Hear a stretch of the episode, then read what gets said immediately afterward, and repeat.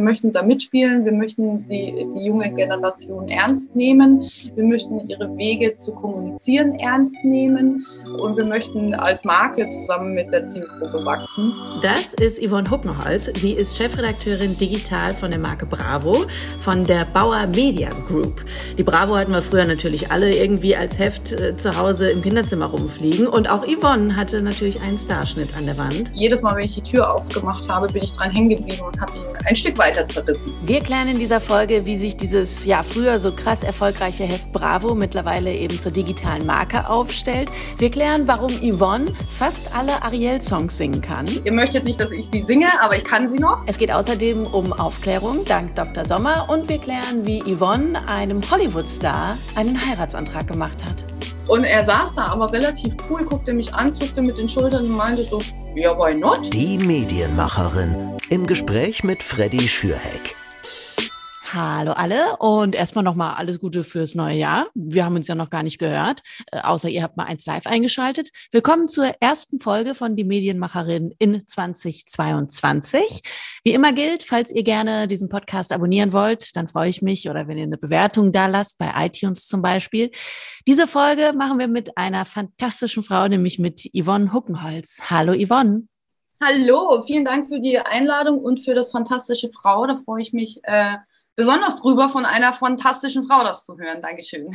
Jetzt äh, ist natürlich die große Frage, wir reden natürlich jetzt über deinen Werdegang, wir reden natürlich jetzt über die Bravo, aber vorab, welchen Starschnitt hattest du denn von der Bravo früher in deinem Kinderzimmer hängen? Ich hatte tatsächlich nur einen einzigen Starschnitt, der sah ganz furchtbar aus, weil ich basteltechnisch überhaupt nicht begabt bin und war, äh, von Jason Priestley von ähm, 90210. Großer Fan gewesen äh, von der Serie und von ihm.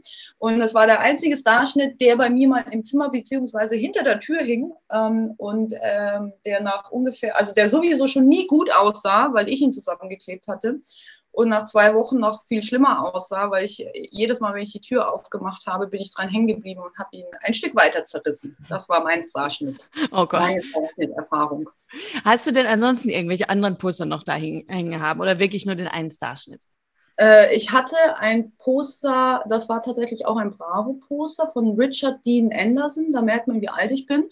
Äh, MacGyver himself, den fand ich ganz toll, als ich ein junges Mädchen war weil der konnte nämlich im äh, Gegenteil zu mir, äh, im Gegensatz zu mir sehr gut basteln offensichtlich.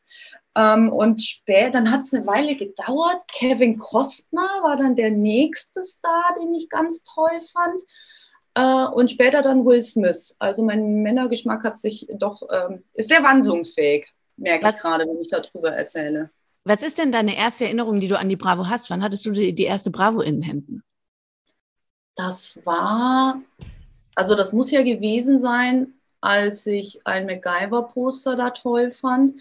Richtig im Gedächtnis geblieben ist mir meine Schulzeit zu eben ähm, Beverly Hills 90210 Zeiten, ähm, als wir äh, Mädels in der Umkleide die Bravo immer rumgereicht haben, weil da natürlich immer die neuesten Geschichten zu den SchauspielerInnen aus der Serie waren. Das war sehr spannend. Das ist, das war so meine Bravo-Hochphase, die ich hatte, begleitend zur Serie.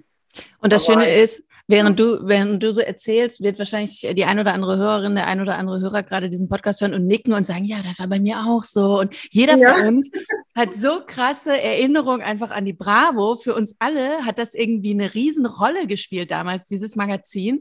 Ähm, deswegen bin ich sehr begeistert, dass du heute im Podcast bist. Ich bin sehr gespannt, was du mir alles zur Bravo äh, Backstage Story mäßig noch erzählen kannst. Wir fangen aber erstmal jetzt nochmal ähm, bei deinem Weg ansonsten an? Wann wusstest du denn, dass du Medienmacherin werden möchtest? Also ich gehöre ja nicht zu diesen glücklichen Menschen, die immer schon wussten, was sie werden wollen und sollen. Bei mir hat das ganz, ganz lange gedauert. Ich hatte nie einen Aha-Moment, äh, aha, ich will jetzt in die Medien, ich weiß jetzt, dass ich in die Medien möchte oder irgendwas mit Medien machen. Generell habe ich immer gerne Geschichten erzählt und geschrieben. Ich war glaube ich, ganz gut in Deutsch ne? und äh, habe auch gern gelesen. Aber an die Medien habe ich eigentlich nie gedacht. Nach dem Abi wollte ich eigentlich einen ganz anderen Weg einschlagen. Ich wollte Meeresbiologin werden. Da hätte ich Ach. heute auch viel zu schreiben.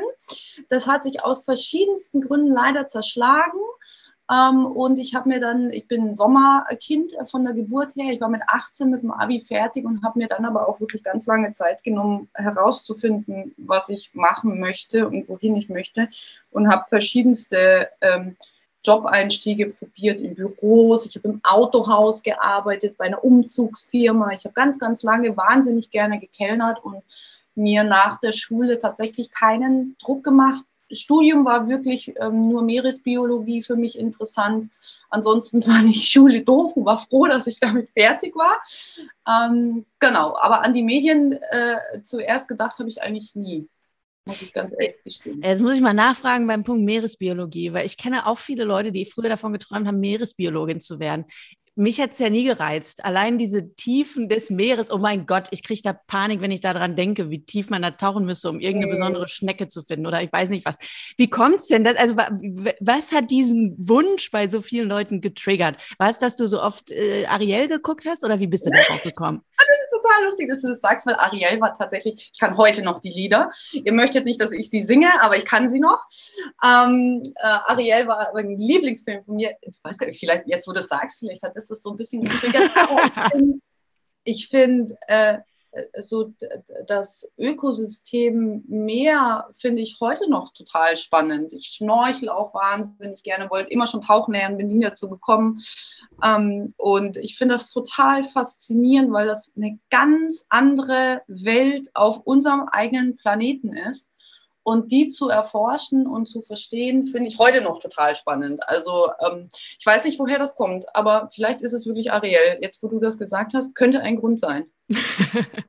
Wie bist du denn dann tatsächlich irgendwann in den Medien gelandet? Das ist ja so spannend, dass eben viele Medienmacherinnen, die hier auch im Podcast sind, mhm. sagen, ich hatte erst tausend andere Ideen, ich hatte tausend andere Wege, die ich gegangen bin. Die Melissa Carley zum Beispiel, die Moderatorin von Sat1 und Six, die hat hier erzählt, sie war erstmal bei einem Popstars-Casting, dann war sie Jeansverkäuferin, dann hat sie 10.000 Praktika gemacht und irgendwann ist sie Moderatorin geworden. Ja. Wann war es bei dir soweit, dass du gesagt hast, okay, jetzt probiere ich mal dieses Ding mit Medien? Also auch da habe ich mich hintreiben lassen, bin ein großer Fan von sich treiben lassen, gerade wenn man jung ist. Für, also mein Einstieg und mein erster Job in den Medien ähm, ist tatsächlich einer dasselbe und zwar die Bravo. Ich hatte, meine damals beste Freundin hat im Entwicklungsbüro von, äh, vom Verlag gearbeitet und die haben damals an dem Dummy-Heft gearbeitet. Das heißt, das ist ein Heft, was so schon mal in die Entwicklung geht, wo man noch nicht weiß, ob das erscheint. Und die haben im Hintergrund tatsächlich schon angefangen, so ein bisschen die Fühler nach möglichen Teammitgliedern auszustrecken. Und meine beste Freundin wusste das eben, dass ich gerne schreibe und auch so an Popkultur interessiert bin und meinte dann eben, hey, ob ich nicht mal Lust hätte, da vorbeizugehen. Und ich so, ja klar, schaue ich mir total gern an ähm, und hatte dann echt ein cooles Gespräch mit dem, mit dem Redaktionsleiter, mit dem Chefredakteur. Und dann kam das aber nicht zustande, dieses Heft. Das kam nie auf den Markt, aber der Chefredakteur, der meinte zu mir, hey, du solltest unbedingt mal im vierten Stock vorbeigucken. Da sitzt nämlich die Bravo-Redaktion und die suchen immer junge Leute. Und ich so, ja, genau, weil ich jetzt, ich gehe jetzt zu Bravo, alles klar, ne?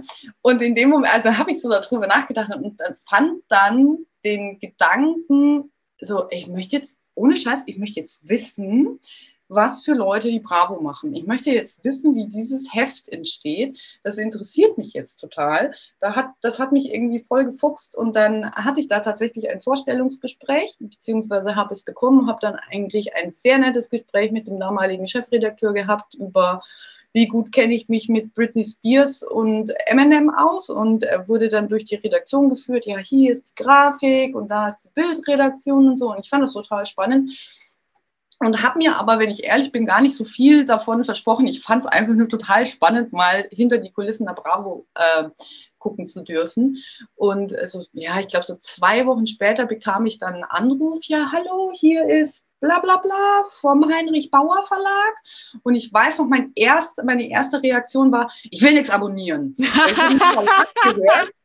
ja, aber das ist ja, ist ja auch eine naheliegende Re Reaktion. Ja. Gerade so damals, vor über 20 Jahren, hat ja ständig irgendwer angerufen, wollte irgendein scheiß Zeitungsabo genau. aufdrücken. Genau, so. Ich so, ich will nichts abonnieren, ich mag nichts. Nein, nein, nein, nein, nein, es geht um dein Vorstellungsgespräch bei der Bravo. Und ich mache die jetzt so komisch nach, aber das war wirklich ein absurder Moment. Und ähm, ja, also wir würden es gerne mit dir probieren und so. Und äh, eine Woche später habe ich angefangen, als Redaktionsassistentin Krass. damals. Ja. ja. ja, selber schuld, ne? Geblieben. Aber es ist ja äh, mega, dass du da quasi mehr oder weniger zufällig reingestolpert ja. bist und einfach, weil du super interessiert wahrscheinlich ja auch damals gewirkt hast, weil du kompetent gewirkt hast, du bist zielgruppig, du kanntest dich aus, du hattest einfach Bock und Leidenschaft dafür und dann haben sie dich genommen und bis heute nicht gehen lassen. Seit über 20 Jahren bist du dabei. Ähm, lass uns mal vergleichen, den Redaktionsalltag eben damals und wie eben die Marke Bravo jetzt unabhängig vielleicht auch vom Heft heute funktioniert. Mal gucken. Also damals eben vor über 20 Jahren, als du angefangen hast, wie viele Leute waren da? Was war da für ein Vibe? Wie war die Arbeit da verteilt? Also ähm, das war natürlich eine Riesenredaktion ähm, mit allen Ressorts, die auch heute ja noch äh, Print, äh, Printredaktion so mit sich bringen. Natürlich Chefredaktion, dann hast du diverse Assistenten überall. Riesiges Leserressort gehabt, also die sich um, um Fragen von seitens der, der LeserInnen äh, gekümmert haben. Äh, da, da, da habe ich tatsächlich auch meine, meine ersten Monate gearbeitet. Da habe ich äh, LeserInnenbriefe be, äh, beantworten dürfen, damals wirklich noch Brief, ne? also so schreiben, ausdrucken und mit Briefmarke versehen und wegschicken und so. Ähm, und das ist natürlich, das, war, das ist natürlich ganz anders, als wie man es heute kennt. Ne? Heute ist alles digitalisiert, alles funktioniert über den Computer. Ähm, damals war das wirklich da gab es so ein paar Jahre das Internet, das war so das coole Ding. Ne? Wir hatten da auch diese bunten Neon-Plastik-Mac-Rechner auf dem Tisch stehen, das weiß ich noch. Und wenn, äh, wenn Produktionen stattgefunden hatten, dann haben die Fotografinnen so dicke Mappen eingeschickt, wo so 500 Dias drin waren, die man sich dann mit einer Lupe am Leuchttisch angucken musste. Und dann hast du die so zusammengesteckt in so Dia-Folien und die dann eben in die Grafik gegeben. Und die äh, äh, KollegInnen aus der Grafik haben dann daraus tatsächlich äh, geschafft, eine, eine Seite zu bauen. Ähm, ganz anders als heute. Heute ist ja wirklich alles digitalisiert. Ne? Fotos sind digital, äh, schneiden die RedakteurInnen auch selber zu, bearbeiten sie zu großen Teilen selber. Äh, das hat sich total verändert. Heute hat man natürlich im Hintergrund auch ein, ein großes Team. Das besteht dann aber natürlich nicht nur aus RedakteurInnen und TexterInnen, sondern eben auch wahnsinnig viele Datenanalysen, die da im Hintergrund laufen, SEO-Content äh, kontrollieren und hast du nicht gesehen. Ähm, also die Größe ist äh, relativ gleich geblieben, würde ich sagen. Ähm, die, die Aufgaben sind total unterschiedlich. Also der, der Teamaufbau ist zu großen Teilen sehr, sehr anders. Ja. Ich finde es gerade äh, auch spannend, wie du erzählst. Ich glaube, die ein oder anderen jungen Hörerinnen und Hörer, die denken sich gerade, was ist ein Dia? Und die Älteren denken sich, was ist eigentlich SEO? Also SEO zumindest äh, können wir simpel erklären. Äh, SEO ist Suchmaschinenoptimierung und da könnt ihr mal die letzte Folge vom Podcast oder vorvorletzte, glaube ich, war es, mit Sarah Steinhörn, SEO-Expertin vom SWR und von der ARD.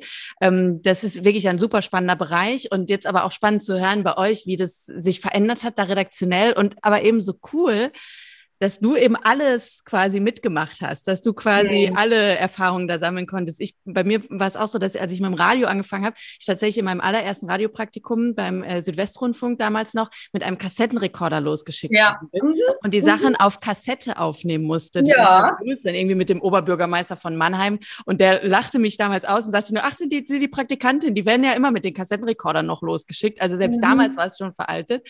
Aber irgendwie ganz witzig, dass man so diese Erfahrung einmal gemacht gemacht hat, wie es ist, wenn man ein ganzes Interview per Kassette einspielt am Computer.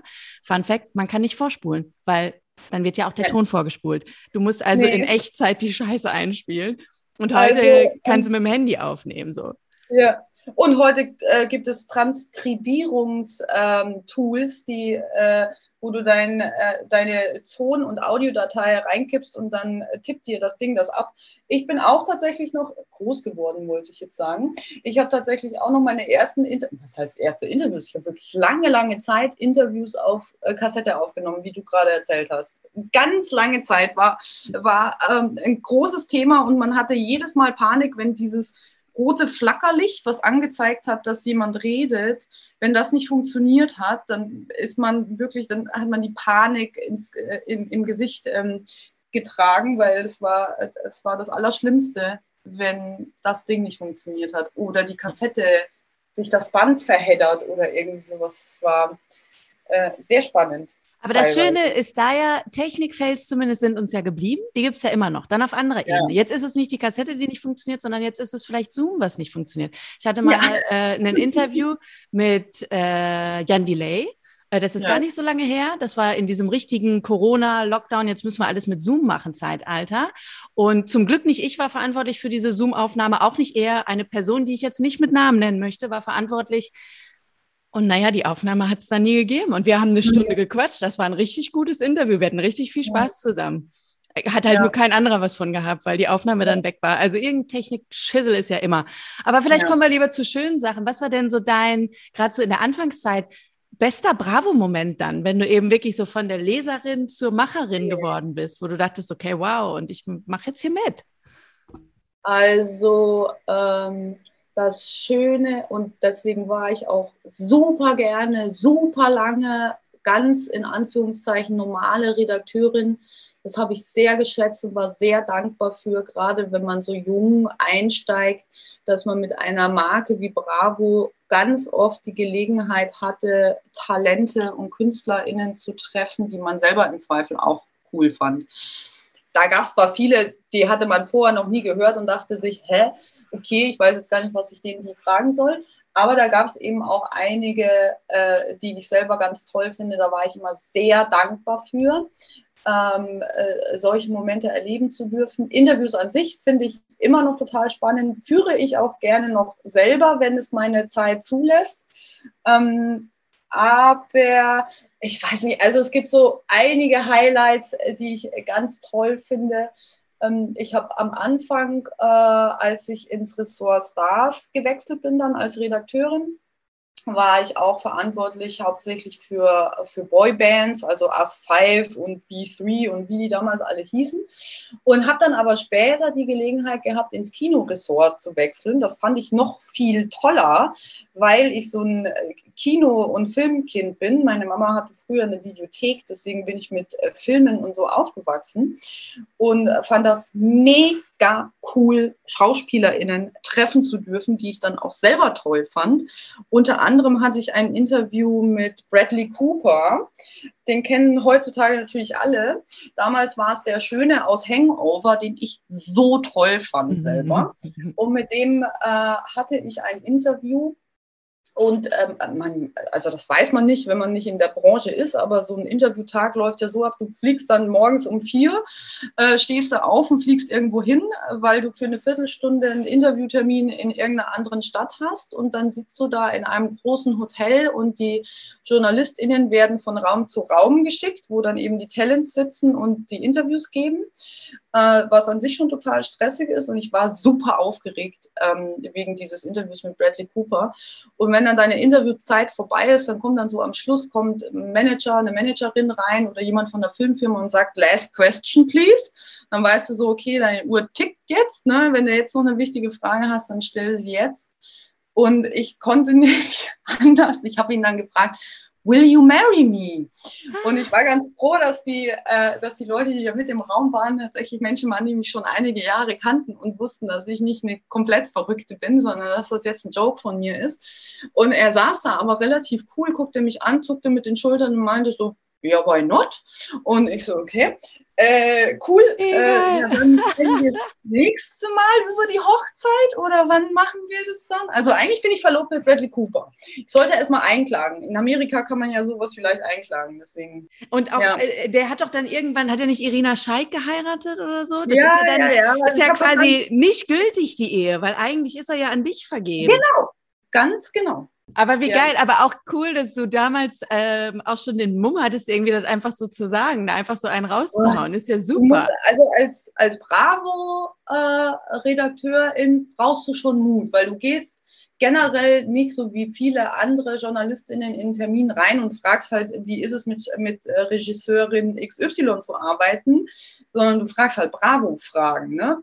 Das sind natürlich, egal wie alt die Talents sind oder erwachsen die Talents sind, mit denen du sprichst, sind das immer Bravo-Fragen. Ne? Das sind dann so, was macht man, wenn man sich mit der Freundin streitet? Du versuchst natürlich immer das ein bisschen an das jeweilige Objekt des Talents anzupassen, aber du fragst immer strange Bravo-Fragen, ja. Und die Talents sind auch oft einfach so, okay, okay. Ähm, typische Bravo-Fragen, also sowas wie Beziehungskrise, klar, wahrscheinlich auch sowas wie, wie mache ich mir meinen Schwarm klar, wie kann ich richtig mhm. flirten.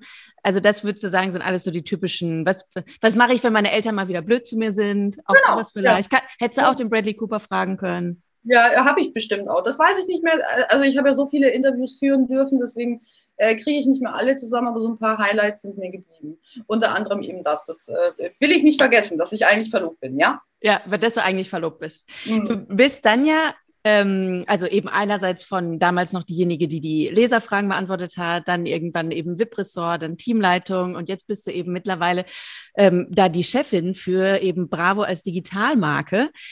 Was ist denn leichter, sage ich mal, im Arbeitsalltag? War es damals easier, die Hörerfragen zu beantworten oder ist es jetzt ein bisschen leichter, weil du sagst, ich bin die Chefin, ich kann viel delegieren, ich habe ein super Team, läuft? Ähm, also das ist eine super schwere Frage, weil so viel davon abhängt, finde ich. Ähm, ich habe mich immer, wenn ich eine coole Chefin, einen coolen Chef hatte, der genau wusste, wohin die Marke soll, welche Inhalte die Marke transportieren soll. Ähm, wenn du eine klare Vorgabe oder eine klare ähm, Inspiration von Seiten deines Vorgesetzten, deiner Vorgesetzten bekommst, dann ist es wirklich leichter als Teammitglied ähm, zu arbeiten, weil du hast zwar immer Stress und viel, viel wird gefordert und äh, du brauchst viel Kreativität, aber du weißt ziemlich genau, wohin deine Geschichten gehen sollen und was von dir verlangt wird.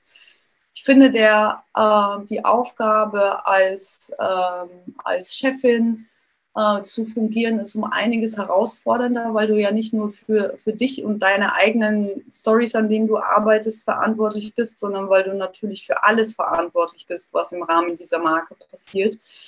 Und ähm, das heißt, du musst dafür sorgen, dass A, die Geschichten äh, passen, ne, dass sie zur Marke passen, dass sie zur, äh, zur Zielgruppe passen und du musst dafür sorgen, dass am Ende alles ineinander greift und zusammenpasst.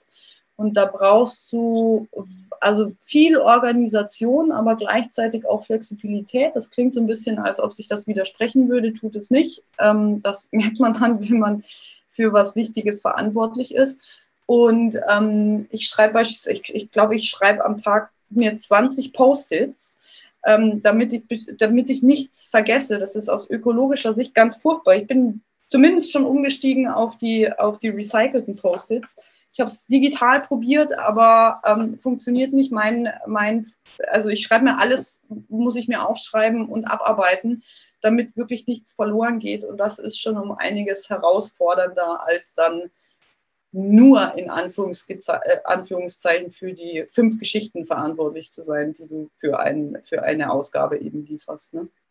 Und vor allem ist es natürlich auch einfach eine Riesenaufgabe, die ihr da vom Bravo-Team habt, eben die Bravo als digitale Brand quasi groß zu machen, groß zu halten. Wenn man sich mal überlegt, wo die Bravo angefangen hat, es gibt jetzt ja vom, vom ZDF gab es vor ein paar Monaten eine sehr spannende Doku, du nix schon, weil du wirst ja auch gesehen haben natürlich, über die Bravo zum 65. Geburtstag, wo nochmal ein bisschen gezeigt worden ist. Bravo 56 ist sie geboren worden, 1956 gab es die erste Ausgabe. Dann gab es Jahre, wo man eine Auflage von 1,5 Millionen hatte, die man in der Woche verkauft hat, was krass ist. Und jetzt seid ihr in Anführungszeichen nur noch bei, zumindest jetzt mal beim Print, bei einer Auflage von 85.000 für einmal im mhm. Monat. Und ja. deine Aufgabe ist eben als Chefredakteurin digital, die Bravo digital aufzustellen. Wie ja. versucht ihr das eben zu machen? Also äh, zum einen ist natürlich Print nach wie vor ein super wichtiger Bestandteil für die Marke Bravo im Ganzen. Ne? Ähm, das ist äh, das ist aus, äh, wir versuchen es immer so zu erklären, dass das so der Luxusbaustein unserer Marke ist. Ne? Das ist natürlich für junge Menschen erstmal, die jede Information der Welt auf ihrem Smartphone mit einem Daumen abrufen können, super kompliziert zu besorgen. Ne? Die müssen wohin gehen, dann müssen die das aus dem Regal suchen, dann müssen die damit zur Kasse gehen, dann müssen die das bezahlen, dann müssen die das nach Hause tragen. Und äh, dahingehend versuchen wir immer in Bravo Print die, die Luxusausstattung zu bieten, also Hochglanzcover mit tollen Postern und exklusiven Geschichten und äh, Extras, also die, die Beileger, irgendwelche Handy-Gadgets sind das heutzutage, gibt es natürlich immer noch. Das ist äh, also nach wie vor ein wichtiger Baustein der Marke. Und ansonsten hast du natürlich recht, stehen für uns ähm, die digitalen Kanäle total im Fokus und sind für uns wichtig. Wir passen uns da ähm, unserer Zielgruppe an. Das sind die Jugendlichen und die jungen Erwachsenen. Ähm, das Buzzword ist äh, die Gen Z, die Generation Z. Das sind so die 13-, 14-Jährigen bis Anfang 20 gehen die mittlerweile. Und wir versuchen, die Interessen dieser jungen Menschen äh, zu bedienen und äh, äh, Inhalte dafür zu produzieren, die sie interessieren. Und wir bewegen uns, wir sind sehr, sehr stark im Austausch mit äh, unserer Community, die wir auf, ich glaube, zwölf Social Media äh, Channels, die wir gerade bedienen, ähm, äh, um uns scharen dürfen und können. und bewegen uns natürlich aber auch auf vielen Plattformen und Profilen von äh, jungen KünstlerInnen, die für die Zielgruppe relevant sind. Und ähm, decken natürlich damit im Digitalen haben wir ja unendlich viel Platz. Das ist ja das Schöne im Vergleich zu Print, wo du 86 Seiten hast, kannst du im Digitalen natürlich so viel Content produzieren, wie du schaffst und möchtest. Und ähm, das sind eben Themen aus allen möglichen Bereichen, die diese junge Generation tatsächlich interessieren. Das ist natürlich immer noch Bravo-mäßig, viel Entertainment, viel Musik, viel Serien. Ähm, und natürlich Dr. Sommer ist nach wie vor ein Thema bei uns, ein sehr wichtiges Thema im, im Print wie im Digitalen. Ähm, das geht uns nicht verloren, aber es sind in den, in den letzten Jahren und gerade mit der aktuellen jungen Generation wahnsinnig viele Themen hinzugekommen. Also Weltgeschehen ähm, äh, ist bei uns ein Thema, Umwelt ist natürlich ein Thema, so ein bisschen Politik auch, soweit sie es vertragen können und wollen. Ne? Ähm, und äh, uns ist es da sehr, sehr wichtig, mit der jungen Zielgruppe uns weiterzuentwickeln und zu lernen und uns tatsächlich nicht zu scheuen, auch mal neue Content- und Medienwege zu gehen. Also wir sind immer so die Ersten, die allen möglichen neue Plattformen wie TikTok und Co ausprobieren. Und das macht sehr viel Spaß. Das ist übrigens auch einer der, der Hauptgründe, weshalb ich so lange bei Bravo bin, weil es einfach nie dasselbe war. Also diese Marke hat sich so schnell und so spannend weiterentwickelt, dass äh, ich ich also nie den Need verspürt hätte, jetzt unbedingt wechseln zu müssen oder woanders hinzugehen. Einfach weil Bravo an sich mit der jungen Zielgruppe immer so cool und so anders war, dass es mich da eben ähm, gehalten hat. Du hattest gerade ähm, was zum Inhaltlichen auch gesagt, wie ihr euch inhaltlich verändert habt, ein bisschen bei der Bravo. Und ich finde, da passt ganz gut ein Zitat, beziehungsweise es zeigt ganz gut, dass es halt gar nicht mehr passt. Ähm, auch aus dieser CTF-Dokumentation äh, hatten die einen, einen, kleinen Schnipsel gezeigt von einem Interview mit Lieselotte Krakauer, die Chefredakteurin mhm. bei der Bravo war und 1966 gesagt hat, ein Psychologe hat uns mal bestätigt, wir bieten den Jugendlichen eine Traumwelt, durch die sie hindurch müssen, um vollwertige Erwachsene zu werden. Ähm, wenn ich jetzt bei euch gucke, bravo.de zum Beispiel, dann sehe ich da eben also klar, zu einem gewissen Teil sieht man immer noch die Bravo-Traumwelt, äh, weil wir natürlich alle das Gefühl bekommen, wir könnten uns mit Bradley Cooper verloben. Und äh, deine Beispiel jetzt hat ja gezeigt, es kann ja wahr werden. Bravo-Träume können wahr werden. Ähm, aber gleichzeitig berichtet ihr eben auch über äh, Klimakrise. Ihr ähm, habt regelmäßig Corona-Themen, Depressionen während Corona. Was kann man dagegen machen und sowas alles? Also versucht ihr tatsächlich diese Traumwelt, die ja nun wirklich jahrzehntelang her ist vom Beispiel her, aufzuweichen und eher eben an die Realität die Leute anzudocken, mit einer Option aufs Träumen? Ähm, ich, ich glaube, da muss man so zwei Sachen voneinander trennen. Zum einen diese, die, die Welt des Entertainments, also der, der SängerInnen und SchauspielerInnen, das ist natürlich zu großen Teilen nach wie vor eine Traumwelt. Die andere, ähm, die andere Seite der Berichterstattung, was du gerade angesprochen hast, auch Umwelt und äh, Zeitgeschehen. Ne? Ähm, das sind natürlich Themen, die auf Jugendliche einprasseln, auf junge Erwachsene einprasseln, die äh, auf ihrem Handy mit News und Nachrichten aus aller Welt bombardiert werden. Das muss man sich mal vorstellen. Das sind Themen, die haben mich zu meiner Jugend überhaupt nicht tangiert und äh, vielleicht interessiert, aber es war einfach kein Thema, ähm, äh, über solche Themen nachzudenken, einfach weil sie mich nicht erreicht haben. Und heutzutage ähm, erreichen diese Themen eben die jungen Menschen und die sind ja nicht doof und die sind ja nicht desinteressiert, die machen sich ja wahnsinnig viel Sorgen um äh, ähm, darum, wie es um unsere Welt steht und ähm, was, äh, wer sich, welche PolitikerInnen sich mal wieder streiten und so weiter und so fort. Und ähm, wir versuchen als Marke hier an dieser Stelle einzuordnen, ein bisschen Orientierung zu geben, das, erklär, das zu erklären und äh, den, den jungen Erwachsenen äh, so den Kern der Geschichte mitzugeben und wie der Stand gerade ist und wie es an jedem Einzelnen hängen kann bei bestimmten Themen und was jeder Einzelne machen kann, um was zu bewegen. Ähm, und das ist uns schon sehr wichtig. Da sind wir auch, ähm, da sind wir auch sehr, können auch als lustige Marke Bravo recht ernsthaft sein und äh, äh, wenn nötig auch ernsthafte Töne anschlagen. Das ist aber auch richtig und wichtig, so wie ich, ähm, wie ich finde weil die Jugendlichen schon und die jungen Erwachsenen schon das Recht darauf haben, zu erfahren, was, was abgeht. Ich habe mal eure äh, Zahlen gecheckt. Also bei äh, Twitter zum Beispiel habt ihr fast 275.000 Followerinnen und Follower, über mhm. 270.000 bei TikTok und noch viel mehr Abrufe teilweise auf die Videos, 640.000 Followerinnen und Follower bei Insta.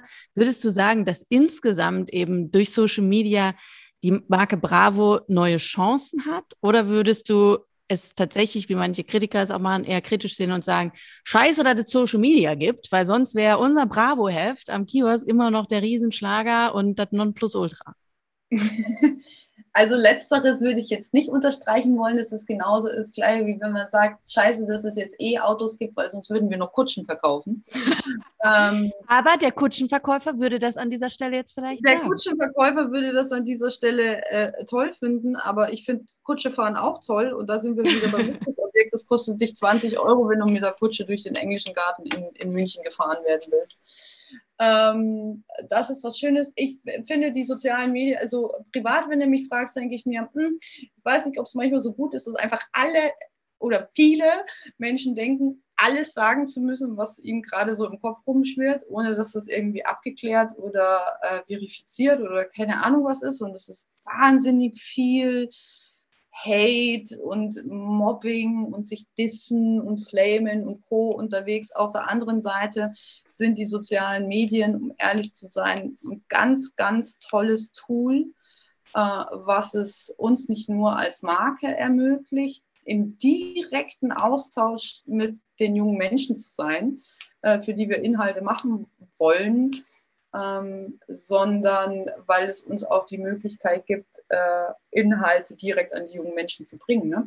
Äh, das, das ist mit Print, ist, also äh, mir fällt immer dieser Vergleich zwischen Print und digital, fällt mir so schwer, weil ja, auf der einen Seite machen wir nach wie vor das Gleiche oder dasselbe, äh, die Inhalte für die jungen Menschen, aber auf der anderen Seite hat sich die Medienbranche einfach verändert. Da muss man sich, also das muss man einfach mal akzeptieren, das ist halt jetzt so. Da kannst du drüber schimpfen, wenn du das möchtest. Es wird dich aber nicht weiterbringen, wenn du, wenn du drüber schimpfst. Und wir haben es uns immer sehr ähm, äh, schwer gemacht, indem wir gesagt haben, wir gehen, wir gehen diesen Weg jetzt mit. Wir machen das jetzt mit. Wir möchten wissen, wie es funktioniert in den Anfangsphasen. Wir möchten da mitspielen. Wir möchten die, die junge Generation ernst nehmen. Wir möchten ihre Wege zu kommunizieren ernst nehmen. Ähm, und wir möchten als Marke zusammen mit der Zielgruppe wachsen. Ähm, und deswegen würde ich äh, soziale Medien jetzt nicht verteufeln. Im Gegenteil, ähm, ich finde es wichtig zu lernen, was soziale Medien für eine Marke wie Bravo oder auch für andere Medienmarken eben leisten kann. Habt ihr jetzt eigentlich auch mal Projekte gemacht, wo ihr äh, im Nachhinein gesagt habt, okay, da sehen, da zeigen uns die Zahlen zum Beispiel, das ist das dann doch nicht. Das ist nicht das neue Format. Also wir sehen es ja zum Beispiel bei der ARD mit Funk, wo ja mhm. regelmäßig neue Formate konzipiert ja, werden und da steckt mhm. super viel Leidenschaft hinter und das sind tolle Leute, aber trotzdem manche Sachen funktionieren einfach nicht. Ich war auch bei einem Format dabei über Promi News hey, wir haben da so viel Liebe reingesteckt, wir haben ja. so viel Überstunden da reingesteckt. Ja, ich war mir so sicher, dass das richtig geil wird, aber es hat einfach in dem Fall dann äh, niemand interessiert. Ähm, wie, wie ist da bei euch gewesen? Hattest du jetzt irgendwelche Projekte schon, wo du sagen musst, das ist mir schwer gefallen, aber mussten wir dann leider wieder einstellen? Ja, also ähm, gerade im digitalen Bereich ist ja das Schöne, du kannst, auch wenn da Überstunden und viel Zeit reinfließen, hast du ja die Möglichkeit, wirklich alles auszuprobieren. Und du hast auch wirklich die Möglichkeit, relativ schnell zu sehen, was beim Publikum ankommt und was nicht. Und wir haben uns auch gerade im Bewegtbildbereich, ne, im Videobereich, haben wir uns schon auch sehr ausgedruckt und ausprobiert, welche YouTube-Interviewformate funktionieren und welche nicht. Und ähm, äh, auf TikTok haben wir auch verschiedenste Sachen ausprobiert und, ähm, und äh, wirklich getestet und, und geguckt, wie das Feedback der Communities ist um herauszufinden, okay, was, was erwarten die eigentlich von, von uns als Marke Bravo oder von uns als Dr. Sommer oder von uns als Bravo Girl. Das ist viel Try and Error, aber das ist ja eigentlich was Schönes, ne? weil äh, also du hast ja die Möglichkeit, das auszuprobieren. Ne? In, in, in, Im Printbereich bist du ja beispielsweise gar nicht so frei, sowas ausprobieren zu können. Ne? Äh, und das ist das Schöne und das, äh, das schätze ich sehr im Digitalen, muss ich sagen. Hier im Podcast sprechen wir natürlich auch immer darüber, eben, wie ist es als Frau in den Medien zu arbeiten. Mhm. Und die ein oder andere von uns hat schon Erfahrungen gemacht, dass man eben das Gefühl hat, okay, in Konferenzen werde ich nicht richtig ernst genommen oder als Chefin gelte ich auf einmal als die emotionale, nur weil ich eine klare Ansage mache. Bei einem Mann mhm. wird es einfach heißen, ja gut, das war eine Bossansage und als Frau heißt es, ach, hast du heute keinen guten Tag. Ähm, oh. Wie ist es da bei dir in deiner persönlichen Laufbahn gewesen? Also hast du das jemals gemerkt, dass es einen Unterschied macht, ob du eine Frau bist oder keine Frau bist? Ich muss, also vielleicht bin ich wirklich, kann ich mich da glücklich schätzen, ich habe da wirklich keine negativen Erfahrungen sammeln müssen. Ähm, ich kann mich auch an nichts erinnern, dass ich mal nicht respektiert worden wäre. Äh, da kann ich mich wahrscheinlich einfach nur glücklich schätzen, weil ich kenne auch, ich habe auch Freund, Freundinnen, denen da so einiges passiert ist ne, und die so einiges mitmachen mussten. Ähm, aber ich habe da wirklich das Glück, aber das hat das nicht übrigens auf die Medien begrenzt, sondern tatsächlich auf verschiedenste Berufszweige. Ich habe da keine negativen Erfahrungen sammeln müssen zum Glück. Und äh, ich, ich hatte auch, ich hatte männliche Chefredakteure, weibliche Chefredakteure. Äh, ich habe die äh, Chefs immer an, an auch natürlich an ihrer Leistung gemessen. Ne? Das darf man auch als normales Teammitglied, darfst du auch deinen äh, Chef, deine Chefin an ihren Leistungen messen. Ähm, und ich habe äh, größten Respekt eigentlich vor allen, äh, die äh, meine Chefs waren oder Chefinnen waren wenn mir was Doofes widerfahren ist, von wegen, weiß ich nicht, irgendeine Geschichte wurde abgesagt oder irgendwas kam nicht ins Heft oder irgendwas ist nie erschienen, wo ich mich dann drüber geärgert habe, weil ich da mega viel Arbeit reingesteckt habe, dann habe ich immer versucht, daraus zu lernen, wie ich an meinen Sachen so feile und die so verkaufe, dass die das geil finden und dass das dann doch kommt. Dass ich denen quasi so ein Schnippchen schlagen. Ne? Ich, ich verstehe, wie ihr tickt. Ich krieg das noch hin dass ihr das macht, wie ich das ja. möchte. Das also ja. sowas ist ja auch ein guter Motivator dann, wenn man ja. sich denkt, jetzt zeige ich euch richtig, wie das hier funktioniert. Und übrigens habt ihr schon mitbekommen, ich bin mit Bradley Cooper verlobt, ja. Also ich fand es so schön ähm, am Anfang, als du die Geschichte erzählt hast, wie du mehr oder weniger zufällig bei der Bravo gelandet bist. Ähm, mein Podcast hören natürlich viele Menschen, die wirklich noch ganz am Anfang der Medienkarriere sind oder überhaupt noch überlegen, in die Medien zu gehen. Inwiefern ist denn die Bravo momentan eben auch immer noch ein guter Anlaufpunkt? Schwerpunkt für junge Medienmacherinnen und Medienmacher? Was habt ihr da für, für Optionen? Was, was kann man bei euch alles sein, außer die Verlobte von Bradley Cooper? Wir bei Bravo speziell haben natürlich, für, bei uns schlägt natürlich immer das Herz für die jungen Generationen und für die neuen Wege. Ne? Wir haben so im, im Verlag äh, haben wir schon immer so, so einen kleinen Sonderstatus gehabt, so, äh, weil wir halt immer die in Anführungszeichen verrückten Sachen machen, ne? die alle anderen noch äh, weniger oder gar nicht auf dem Schirm haben. Also als wir angefangen haben mit TikTok, sind alle so, äh, was machen die jetzt da so? Äh, okay. Ähm, das sind natürlich, das ist natürlich der Vorzug, den man, den man wirklich in der Bravo-Redaktion genießen kann, dass, dass du dich da wirklich austoben kannst, was die jungen und witzigen Medien, äh, Wege des, des Content-Machens sind. Äh, aber äh, das ist so, Bravo direkt ist so ein bisschen verrückt, ne? Äh, und deswegen macht es auch so Spaß, hier zu arbeiten. Und dann hast du natürlich wirklich nach wie vor die Gelegenheit, auch äh, coole Interviews führen zu dürfen, auf äh, Produktionen machen zu dürfen, zu reisen. Also wenn es denn mal wieder richtig geht, so, ne, Veranstaltungen, ganz toll, habe ich früher geliebt, auf Veranstaltungen gehen äh, und da Backstage rumzuwuseln, das ist nach wie vor richtig geil. Auf der anderen Seite sind wir natürlich, wie gesagt, äh, Part eines, eines großen äh, Digitalkomplexes im Verlag. Äh, und auch da muss ich sagen, äh, diese, diese ganzen Teams im Hintergrund, SEO-Analysten, Datenanalyse, Bewegtbild, Video drehen, schneiden, GIFs machen, hast du nicht gesehen. Das finde ich auch total spannend. Und ich bin gespannt, wie viele Leute jetzt gerade den Podcast hören und äh, schon ihre Bewerbung rausschicken. Ja, bitte. An dich, also an Yvonne Huckenholz. Ähm, wenn wir jetzt schon hier mit der Bravo sprechen, muss ich natürlich die wichtigste Frage überhaupt loswerden. Oh, Yvonne, kann man ja. vom Küssen schwanger werden? Das kommt drauf an, wie weit das Küssen geht. also äh, Dr. Sommer ist, äh, I love it. Wirklich immer noch. Ist einfach geil. Ja, das musst du uns allen jetzt noch versprechen, dass ihr den niemals jemals nee, nee. einstellt. Nee, es macht einfach großen Spaß und wir machen das mit einem Augenzwinkern, aber gleichzeitig mit viel Respekt, weil wir einfach, ja, wenn wir uns alle mal zurückerinnern, äh, wissen, wie doof das ist, wenn man von nichts eine Ahnung hat, und das ist heutzutage, auch wenn es äh, diversen anstößigen Content im Internet überall verfügbar gibt, ist das heute nämlich nicht anders. Im Gegenteil, ich finde es heute ja sogar noch wichtiger, äh, sich diesen Fragen zu widmen, weil eben so viel im Umlauf ist und weil so allerhand Mythen ähm, äh, im, Umlauf sind und sich zugeschickt werden, wo keiner mehr weiß, wie groß müssen meine Brüste, meine Geschlechtsteile, mein was auch immer jetzt wirklich sein und wie mache ich dies und wie mache ich jenes und das sieht da total leicht aus und ist das denen so leicht und äh, dass man darüber noch sprechen kann und dass man darüber sprechen muss, da bin ich einfach wahnsinnig stolz auf Dr. Sommer. Und ich liebe Dr. Sommer, wirklich. Yvonne, vielen Dank an dieser Stelle nochmal, dass du dir die Zeit genommen hast. Yvonne Huckenholz, Chefredakteurin der Bravo im Digitalen. Äh, danke, danke, danke, dass du hier im Podcast warst. Schönen Dank. Vielen lieben Dank für die Einladung. Es hat mega viel Spaß gemacht. Ne? Und ich berichte dann, wenn, wenn ich verheiratet bin. Ne? Ich, also zur Hochzeit bist du eingeladen, Freddy. Ja, ja, bitte. Vielen Dank. Ich komme sehr gerne. Mein Plus ja. eins ist dann Dr. Sommer. Ja. So, das war schon die erste Folge in 2022. Jetzt äh, gibt es diesen Podcast hier schon seit fast zwei Jahren. Crazy. Wie immer gilt, wenn ihr Fragen habt, ähm, bezüglich Sexualität oder Küssen, dann gerne an Dr. Sommer, ansonsten gerne an mich, zum Beispiel über Insta, Facebook, Twitter oder sonstige ähm, Social Media Kanäle. Auch wenn ihr Anregungen habt, wen man zum Beispiel noch einladen könnt, ihr könnt mir natürlich auch gerne über LinkedIn schreiben. Da freue ich mich. Ansonsten hören wir uns in der nächsten Folge. Der nächste Gast steht tatsächlich schon fest.